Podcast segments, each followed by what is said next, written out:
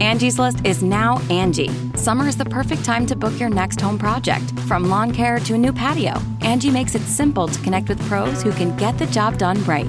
See reviews, upfront pricing, and instantly book hundreds of projects. Plus, when you book and pay through Angie, we'll cover your project up to the full purchase price plus limited damage protection with our happiness guarantee.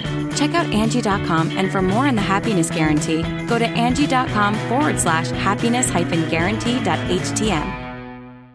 Ohio needs nurses now.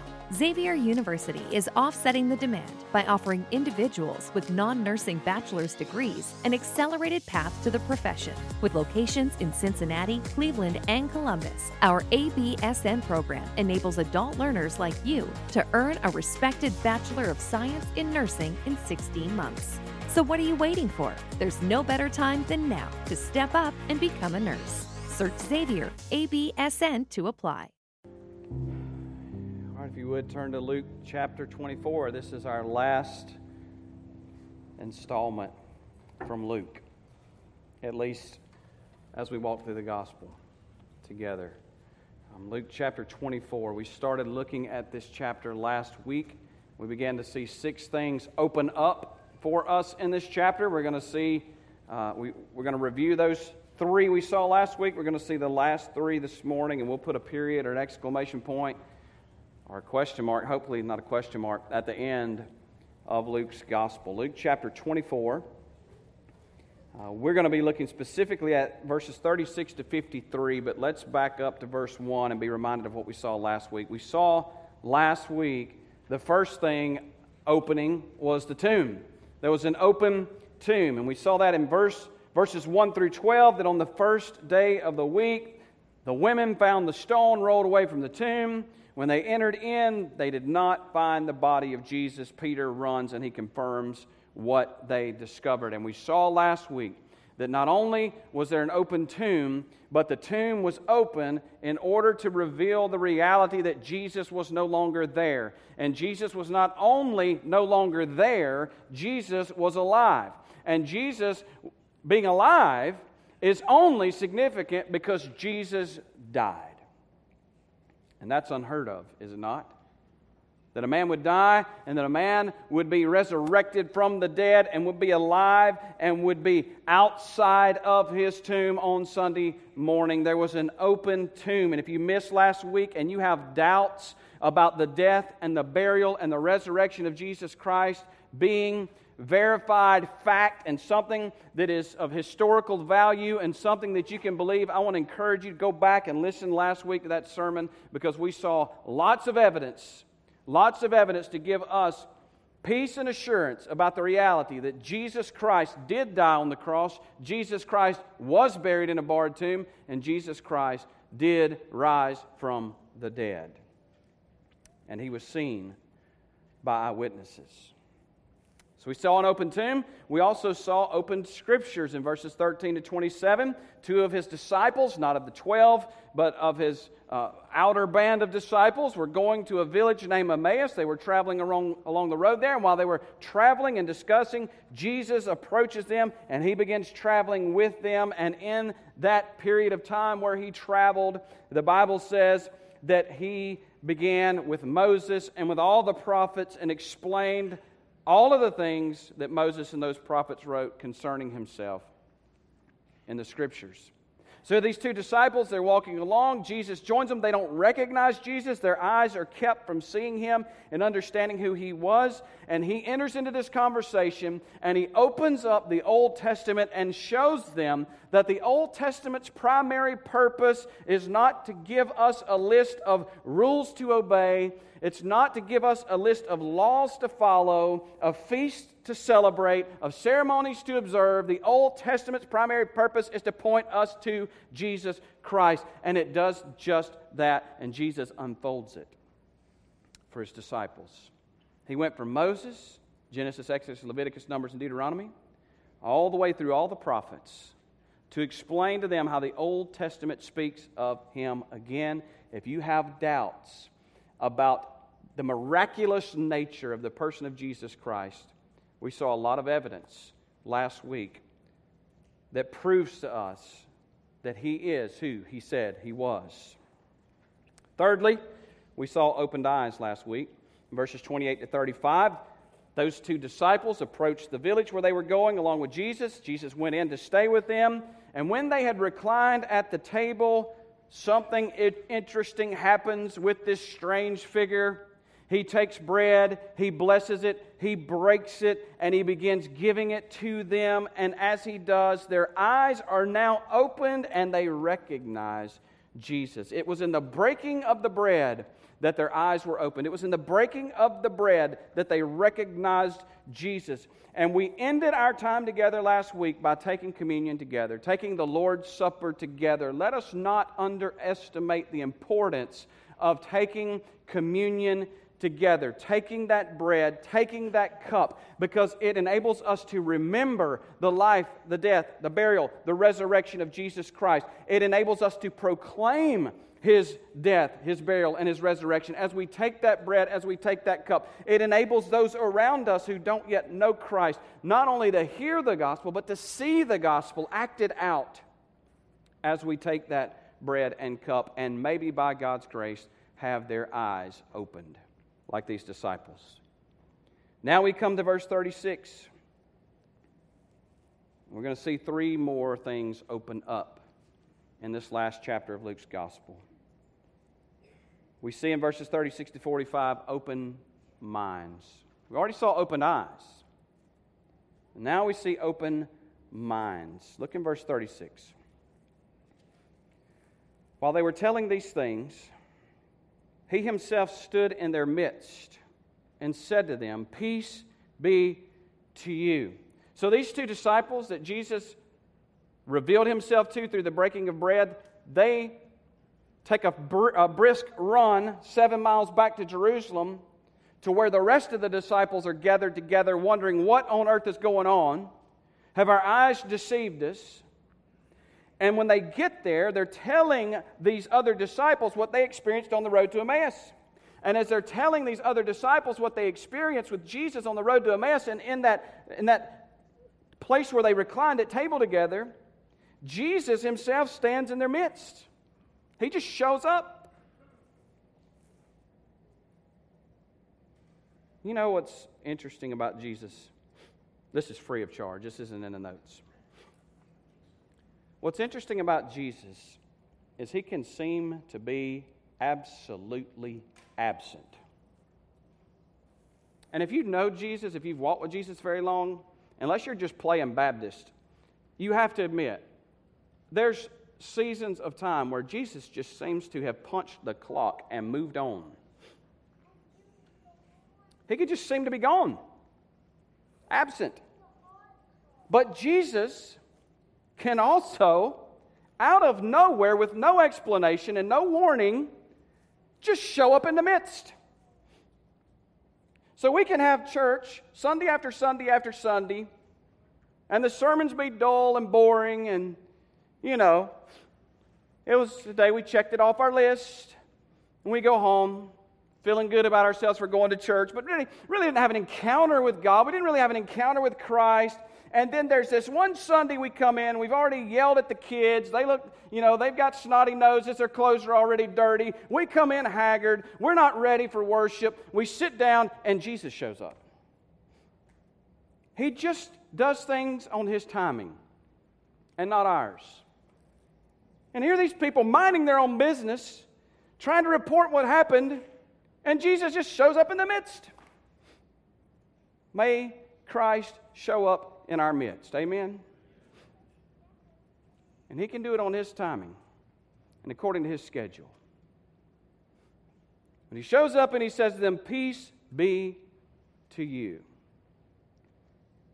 I mean, if Jesus just showed up here this morning out of nowhere, I think some good first words to us would be, Peace be to you. Calm down. But they were startled and frightened and thought they were seeing a spirit. And he said to them, Why are you troubled, and why do doubts arise in your hearts? See my hands and my feet, that it is I myself. Touch me and see, for spirit does not have flesh and bones as you see that I have. And when he had said this, he showed them his hands and his feet. Verse 41 while they still could not believe it because of their joy and amazement. He said to them, Have you anything here to eat? Now, I want you to just think a minute. Jesus shows up in the midst and he says, Look at my hands, look at my feet, touch them if you will. A spirit doesn't have pierced hands and pierced feet, and crucified people generally don't walk around town. And they still didn't believe. Now they're amazed, they're startled, they're frightened, but they still didn't believe. If, if Jesus showed up and showed you his hands and feet, would you not believe?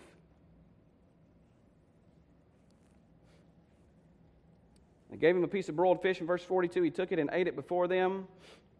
Now he said to them, These are my words which I spoke to you while I was still with you.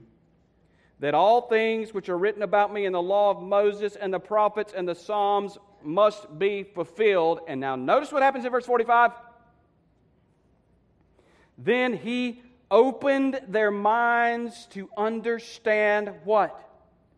The scriptures. He, Jesus, opened their minds. He just showed up in the room. Is that not enough? He just showed them his hands and his feet. Is that not enough? No, it's not enough. And I can tell you that if you're that person sitting out in this room right now today and you think, I just don't have enough evidence, I just don't have enough proof, I just haven't been convinced, then Jesus himself could descend into this room and show you his hands and his feet, and you still would not believe. You would be startled, you would be frightened, you would be amazed, but you would not be you would not believe because what you need this morning is not more evidence. What you need this morning is not more proof. What you need this morning is for Jesus to open your mind. And until Jesus opens your mind, you're in a heap of trouble.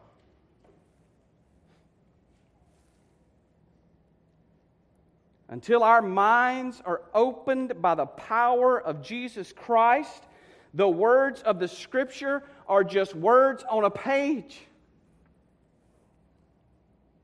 Until Jesus opens our mind, the gospel is just religious murmuring. Until Jesus opens our mind, the Bible is just boring, outdated, irrelevant, and the sermons are too. The natural mind is not captivated by the things of God. The natural mind just doesn't get it, and the natural mind just doesn't get it because he can't just get it. 1 Corinthians 2 and verse 14 says, But a natural man does not accept the things of the Spirit of God, for they are foolishness to him. If you are sitting out here right now and this all sounds like foolishness to you, there's a reason for that. Your mind is still natural.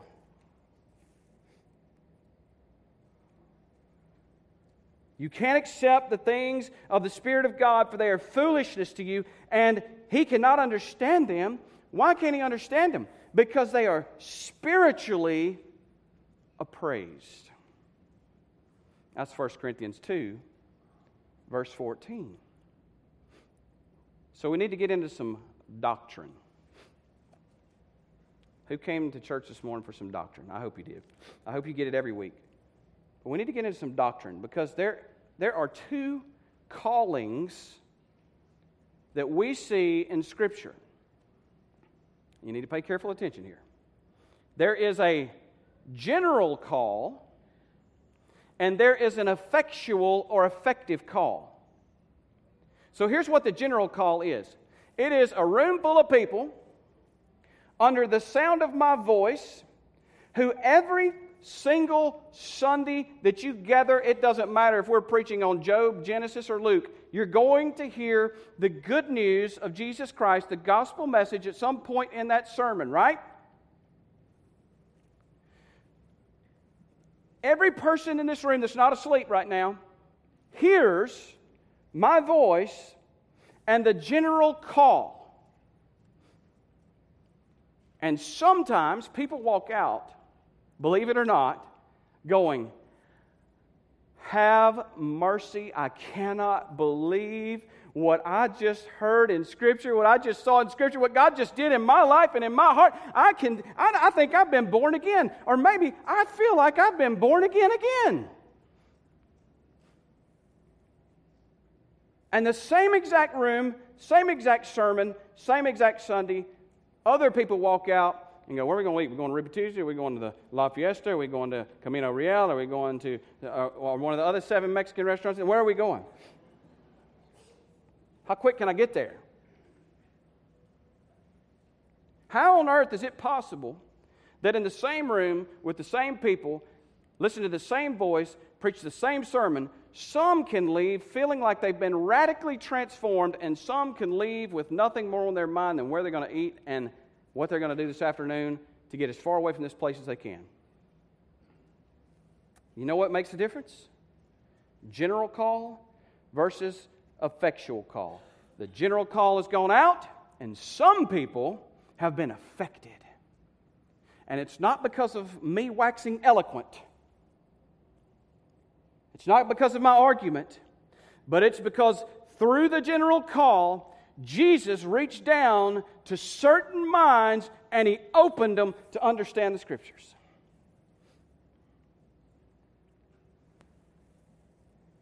We, as preachers, proclaimers, evangelists, Christians, we extend the general call to all men. For how on earth are they going to believe if they've never heard, and how are they going to hear unless somebody goes and tells them?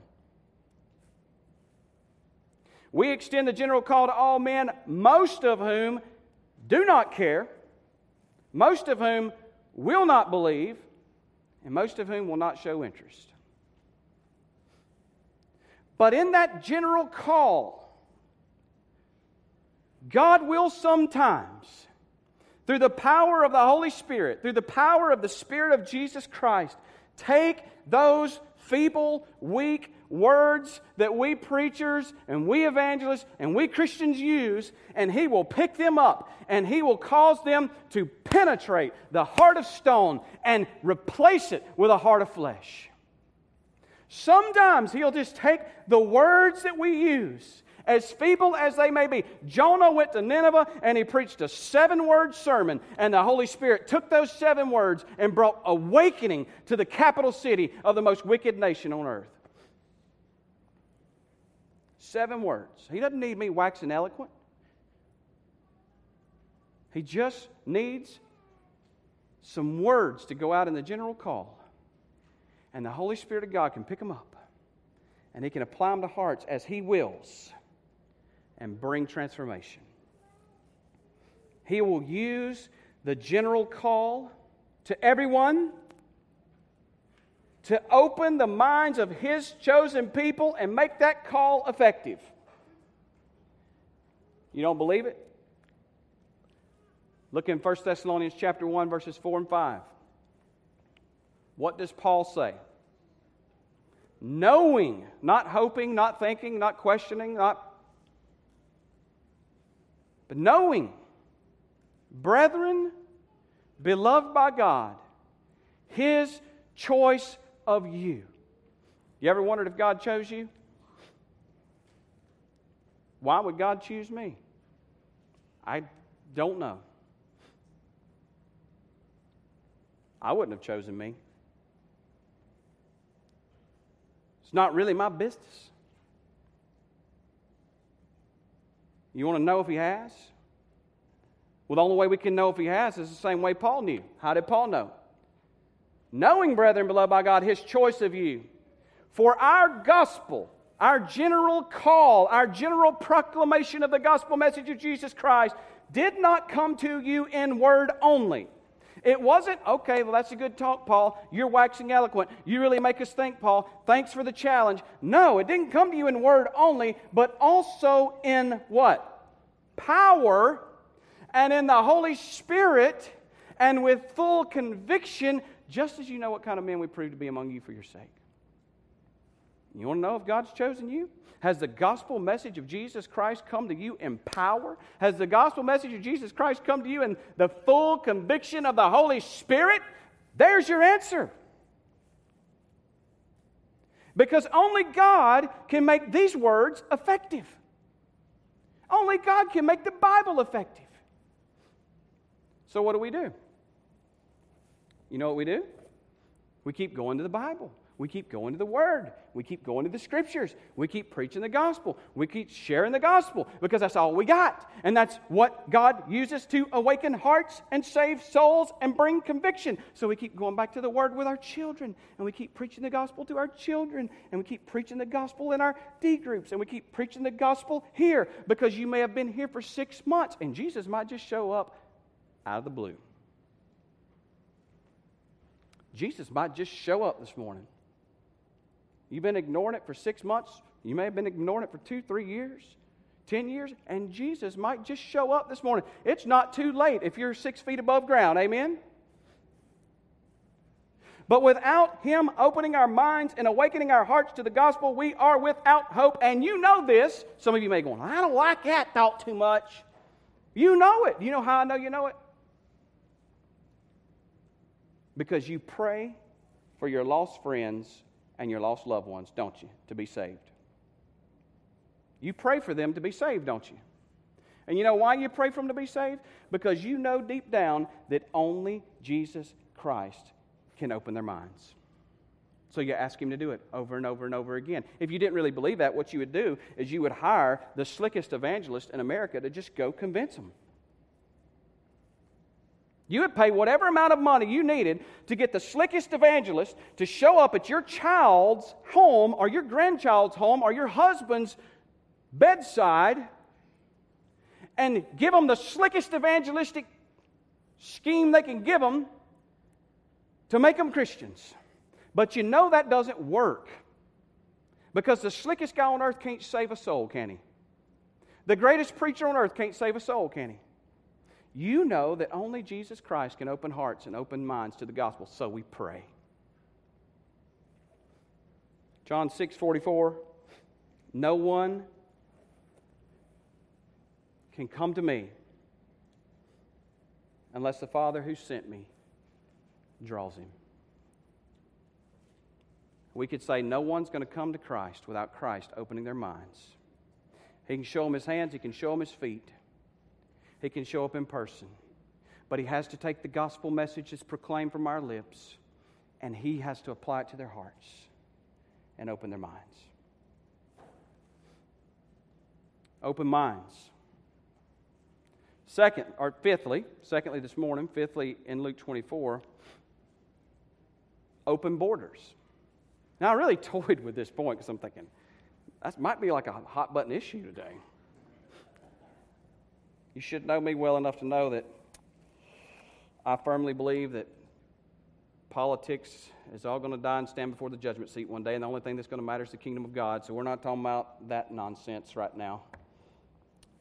We're talking about something that's going to outlast our borders and our border patrol, okay? So we're not talking about open borders when it comes to political. And some of you may be thinking, well, you might be talking about open borders for missions, but COVID. I know. Humor me. Verses 46 to 49, open borders. Jesus opens up the borders for these Jews who have had their minds focused solely on Israel. That's what I mean. They focused on Israel. They focused on the Jews. They focused on Jerusalem. They focused on the temple. And Jesus opens the borders up for them. In verse 46, he said to them, Thus it is written that the Christ would suffer and rise again from the dead the third day, and that, that's not the end, that Jesus Christ would suffer and rise from the dead on the third day, but there's more. And that repentance for forgiveness of sins would be proclaimed in his name to who? To all the nations, beginning from Jerusalem. Beginning from Jerusalem. But this message has to go to all the nations. We got to open the borders up, guys. You are witnesses of these things. And behold, I'm sending forth the promise of my Father upon you, but you are to stay in the city until you are clothed with power from on high. And we know exactly what Jesus was referring to. He said, You need to hang out here, guys, until the Holy Spirit comes upon the church. When the Holy Spirit comes upon the church, then you need to get out of Jerusalem and get the gospel message to the least reached peoples on planet Earth. Have you heard that before? before somewhere? Jesus really didn't put any qualifications on this. You know, when it's easy, when they're receptive, when you don't really run into any stumbling blocks and no closed doors. No, he just gave his command. He made it clear and he said, Go figure out how to make it happen.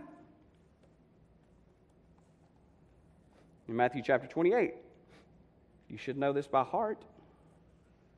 He says, Go therefore make disciples of all the nations, all the panta ta ethne, all the people groups, baptizing them in the name of the Father, and the Son, and the Holy Spirit, teaching them to observe all things that I've commanded you, and I'm with you always, even to the end of the age. Jesus is with us even when he doesn't feel like he's with us, when we're with him doing what he's told us to do.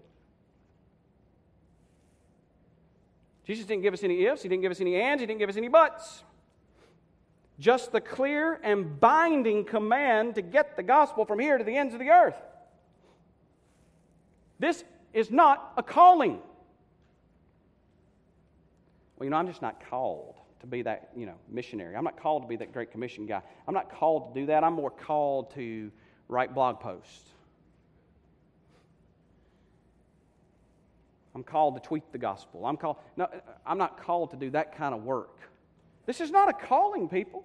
Nowhere did Jesus say, okay, you guys that have a specific inner tingling and calling on your life, go and make disciples of all the nations. It's not what he said. This is not a calling for a select few. This is a command for the church of Jesus Christ.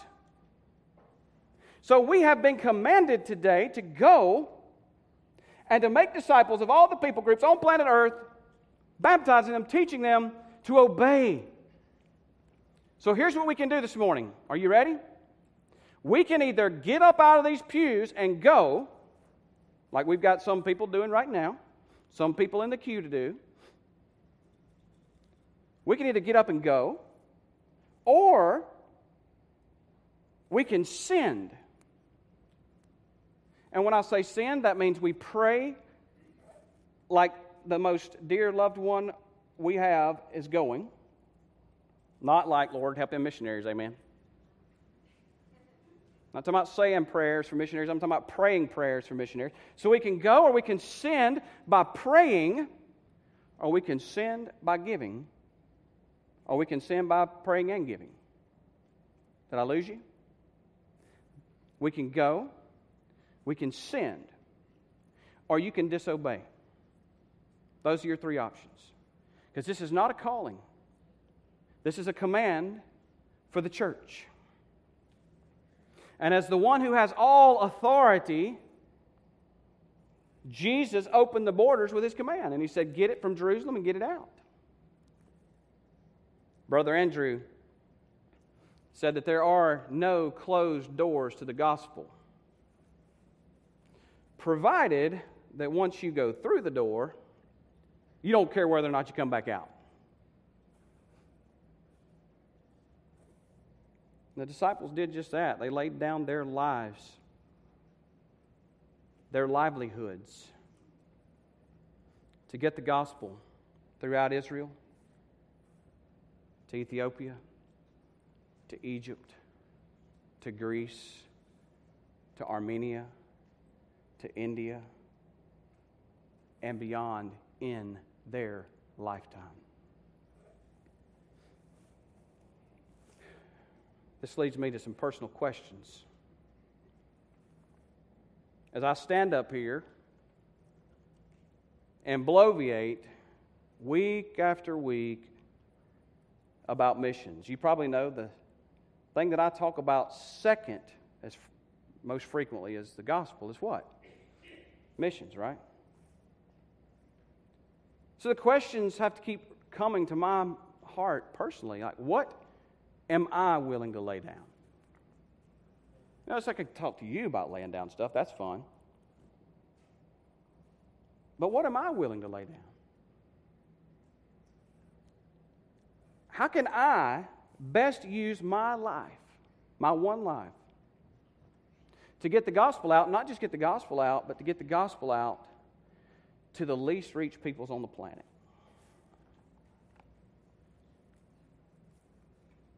And those two questions have plagued me, and they've led my family to make some pretty radical decisions lately. And I want to share those radical decisions you as we think about Jesus' command to all of us to get out of our borders and go. As honest as I can be, I know that Mandy and I have put our blank check on the table as best we can, best we think we have. We put the blank check on the table and said, Lord, you fill it out.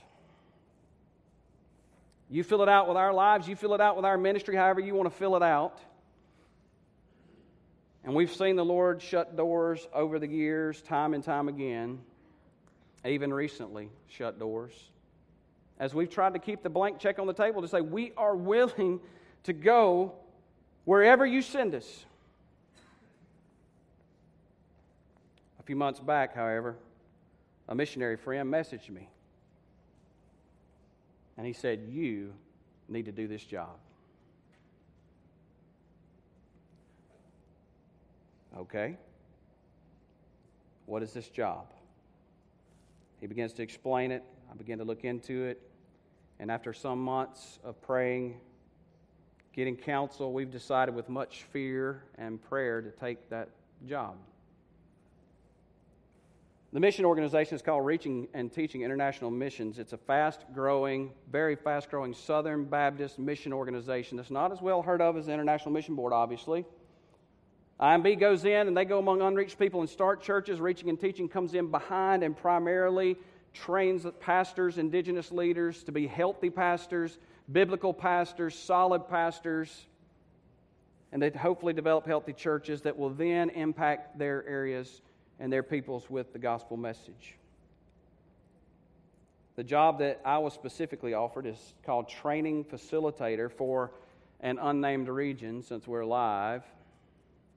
But if you've been here very long, you probably know what region that is, don't you? My job will be to make connections, travel to, and set up training centers throughout that region of the world. I'll be kind of a middleman between that particular region and the U.S.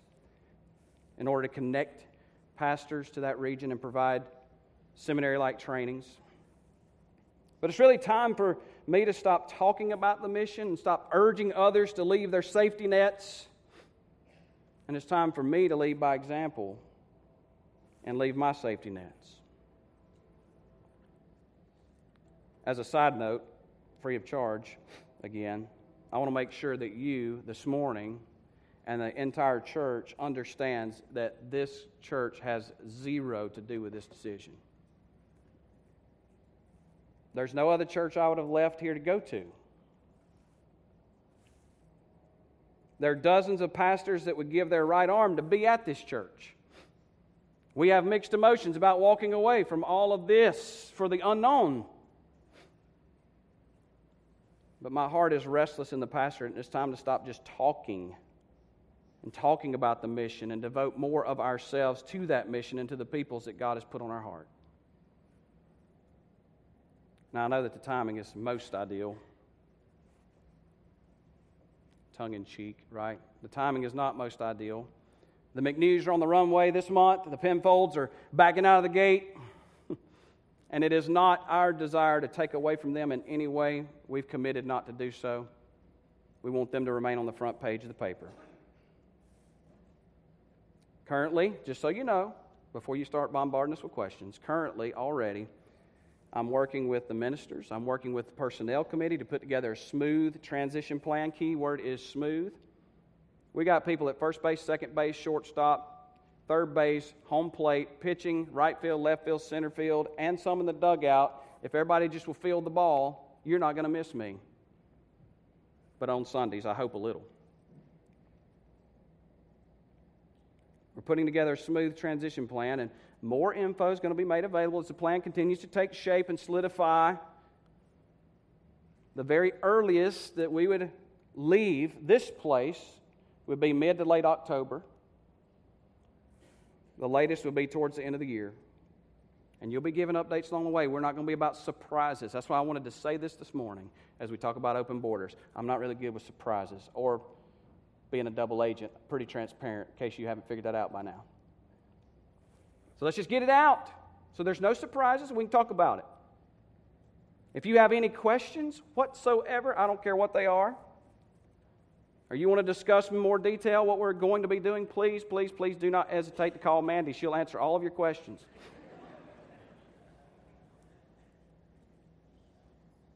this is one of the reasons I wanted to say this this morning, so we have plenty of time to answer your questions and any concerns that you may have.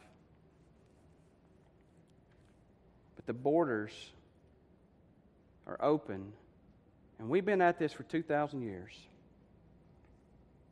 And we still have not gotten the gospel to every people group on planet Earth. And how, how can I best leverage my experience and my giftings and my passions to accelerate the impact of the gospel in one of the least reached regions on earth? And what am I willing to lay down to do it? Now, if a whale comes and swallows me, spits me back out somewhere. But as of now, we are seeking the Lord and pursuing this role, and we'd appreciate your prayers as we seek to get the gospel from here to the ends of the earth. And we want to stay partnered with you to do that.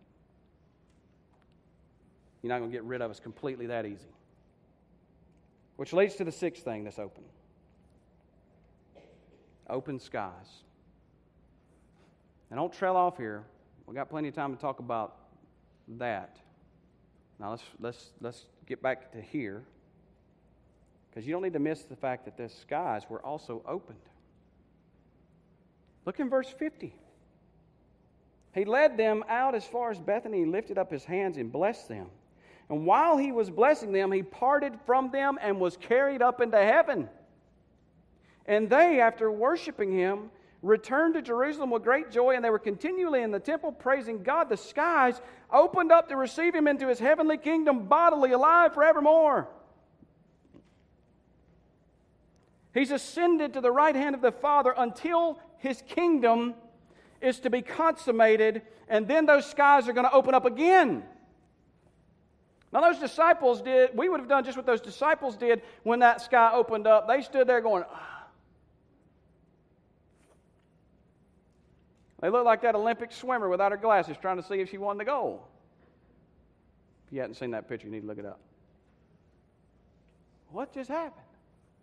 And in Acts, we get a little, little clearer image of what happened as they were gawking up into the sky. In verses 10 and 11 of Acts chapter 1, it says, As they were gazing intently into the sky while he was going, behold, two men in white clothing stood beside them. And they also said, Men of Galilee, what do you do standing looking into the sky? This Jesus who has been taken up from you into heaven will come in just the same way as you have watched him go into heaven. In other words, what did he tell you to do? Why are you standing here staring? You better get busy because he's coming back. Those skies are open now, those skies are going to open again. He's coming again. Are you ready? The tomb is open. The scriptures have been opened to you this morning. Are you ready? Have your eyes been opened? Has your mind been opened? Believe today, this whole sermon series that lasted 60 something sermons over more than a year is called Who is Jesus? So that when we come to this point, you can say, I know who He is, and I know whom I have believed, and I am persuaded that He is able to keep that which I've committed to Him until that day. The borders are opened. Kind of, sort of. How, are, how can you be used of God to get the gospel to the ends of the earth before those skies reopen and there are no more second chances to invest your life in the mission?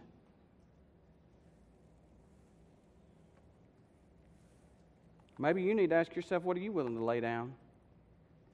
And how can you best leverage your experience and your life to be a part? The skies are going to open. And Jesus Christ is going to return, and every one of us will stand before him. And the only things that will matter when we stand before Jesus are what did we do with Christ? And what did we do for Christ? That's it. Won't matter how big your 401k was. It won't matter what kind of car you drove, what kind of house you lived in, how many promotions and raises you got at work. None of that will make a difference. It won't matter a lick. The only things that will matter is what did you do with Jesus and what did you do for Jesus? What are you going to do with Jesus, doubter? What are you going to do with Jesus, doubter, natural man, natural woman? Who hears the message week after week after week, what are you going to do with Jesus? Listen to me very carefully. Again, for the fourth year in a row, Jesus Christ came to this earth to live the sinless, spotless, perfect, righteous life that God requires of every one of us. Do you hear that? God requires us to be perfect sinless, spotless, righteous. And if you miss the mark just a little bit, you are not good enough to go to heaven. So you can come to church every Sunday, read your Bible every day, pray every day, give a tithe every week, live the best life you can live, and you stumble one time. It makes you guilty of all. And you're unfit to go to heaven. But God, in His mercy, Jesus Christ, in His mercy and grace, came and He lived that life for you. He checked every box necessary for you. He did everything necessary for you to be perfect in the eyes of God.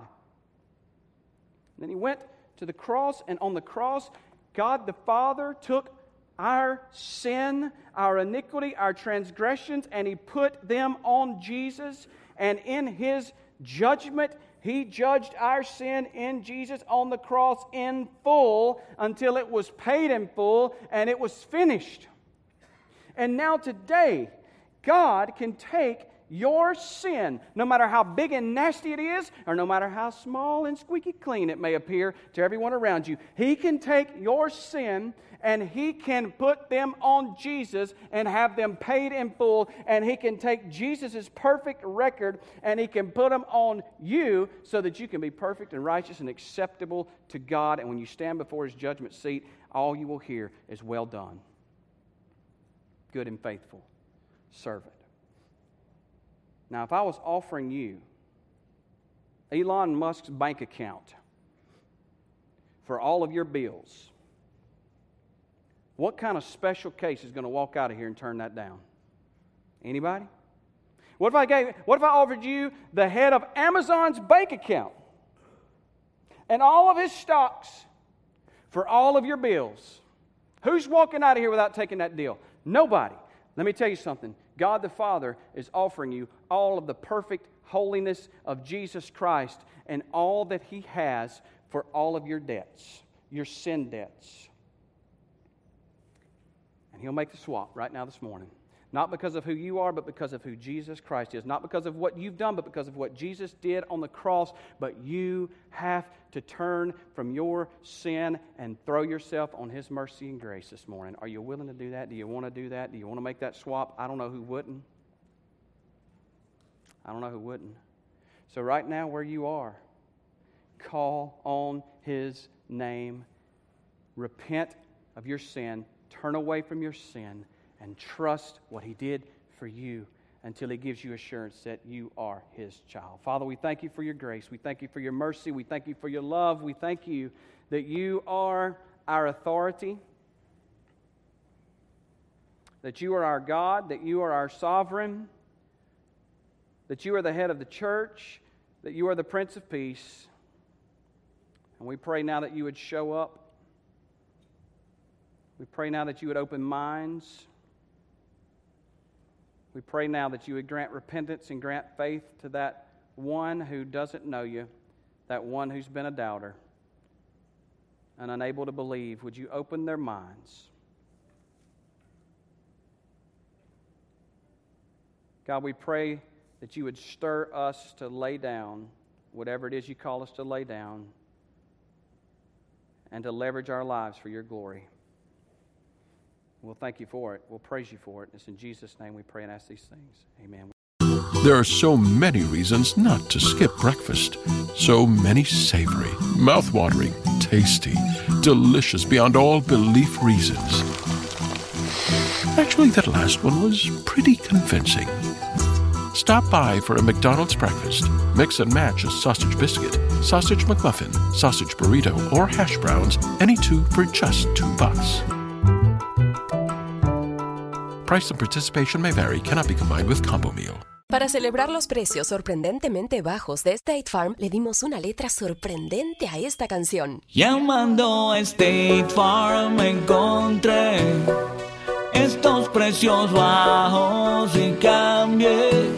Con precios sorprendentes ahorro mes a mes. Ahorrando dinerito está todo bien. Como un buen vecino, State Farm está ahí.